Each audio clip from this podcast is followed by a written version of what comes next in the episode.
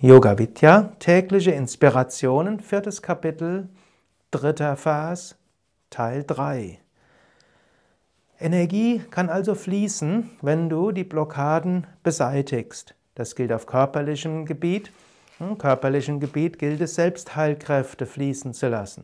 Auf psychischem Gebiet gilt es auch, die psychischen Selbstheilkräfte und die innere Energie fließen zu lassen. Es gilt noch mehr bezüglich göttlicher Gnade.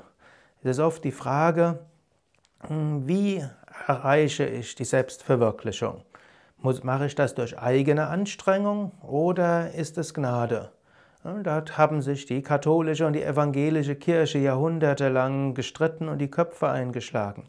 Hier wird manchmal von hm, christlicher Seite den östlichen spirituellen Traditionen vorgeworfen, sie wollen sich gewaltsam die, äh, die Befreiung, die Erlösung erzwingen, erarbeiten und das sei doch gar nicht möglich. Der Gegensatz ist nicht so stark, wie er oft aufgebläht wird. Man muss schon irgendetwas machen, ganz von selbst geht es letztlich auch nichts. Aber was man macht, ist die Blockaden aufzuheben, dass es fließen kann. Das Ego kann nicht selbst zur Befreiung kommen. Das Individuum kann nicht selbst die Befreiung erreichen. Aber was geschehen kann? Du kannst als Individuum Blockaden beseitigen und dann kann die göttliche Gnade fließen. Und diese göttliche Gnade, die kann dich zu höheren Bewusstseinsebenen führen.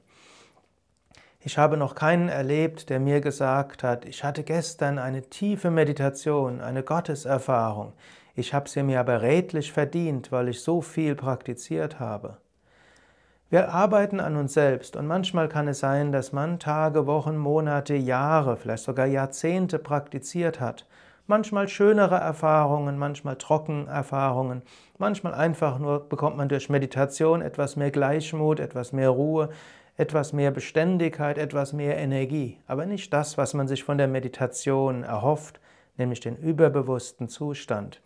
Und dann plötzlich aus heiterem Himmel kommt diese wunderbare, großartige Erfahrung von Gottes Nähe, eine Vision des Göttlichen, die Transzendierung des Körperbewusstseins, die Erfahrung von Liebe, von Einheit, von Freude. Ein Moment dieser Erfahrung wirkt Tage, Wochen, Monate nach, ja, kann das ganze Leben dauerhaft verändern und bereichern. Wie kommt jetzt dieser große Zustand, nach dem man ja so intensiv strebt? Er kommt aus Gnade.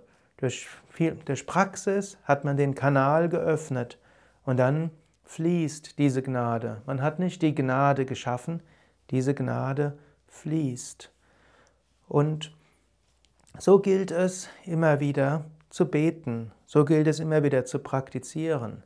Der die Analogie hat natürlich auch ihre Grenzen. Letztlich, der Bauer muss tatsächlich nur hart genug arbeiten, um die Steine zu beseitigen, dass die, das Wasser des Bewässerungskanals in sein Feld fließen kann.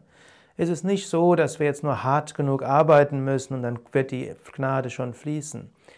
Wir öffnen uns, wir arbeiten etwas an uns selbst, wir bemühen, unseren Geist zu öffnen, egal mit welcher Technik. Egal, ob wir durch Asanas und Pranayama unsere Nadis reinigen, egal, ob wir durch Bhakti uns Gott hingeben und unsere Gefühle so öffnen, egal, ob wir durch Jnana Yoga uns fragen, wer bin ich, egal, ob wir im Karma Yoga unser Herz öffnen, indem wir anderen Menschen helfen und dienen. All das öffnet uns. Und dann, wenn der Moment gekommen ist, dann fließt die göttliche Gnade und führt uns in höhere Bewusstseinszustände. Es gilt das Beste zu tun, was wir machen können, dann loszulassen und auf göttliche Gnade zu vertrauen. Mehr beim nächsten Mal, mehr Informationen zu Yoga, zu Yogalehrerausbildungen, Yogaseminaren, Yogakursen, ein großes Yogalehrerverzeichnis und das Verzeichnis der Yoga Vidya Stadtzentren unter www.yoga-vidya.de yoga-vidya.de